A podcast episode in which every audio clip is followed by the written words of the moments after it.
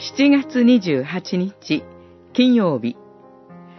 招かれざる者はいない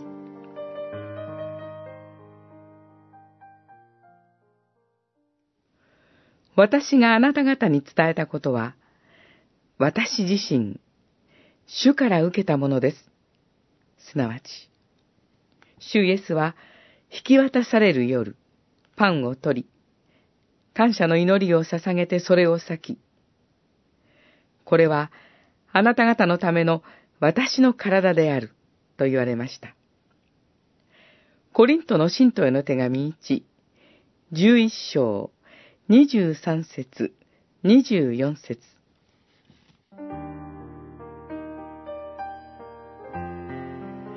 問い81は、どのような人が主の食卓に来るべきですか？と問うています。実際に主イエスの生産の食卓に預かったのは、どのような人々だったのでしょうか？それは、引き渡される夜に起こりました。つまり主イエスは、もうすぐこの後に弟子に裏切られ、敵に引き渡されることを知りながら、その弟子たちを招いて、主の晩餐を催してくださったのです。主イエスの周りにいたのは、主イエスを金で売ってしまうユダであり、次の朝には三度も主イエスのことを知らないと言い切って、裏切ってしまうペトロたちでした。しかし、主イエスは彼らの裏切りに先駆けて、彼らが許される道を主の晩餐とそれが示す十字架とによって開いてくださったのです。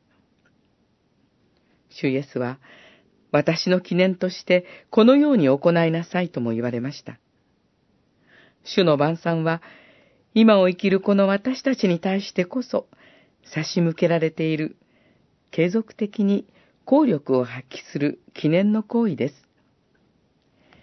なぜなら、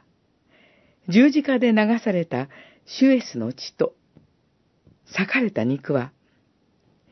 正しいもののためのものではなく、この私たちのような罪人をこそ救い、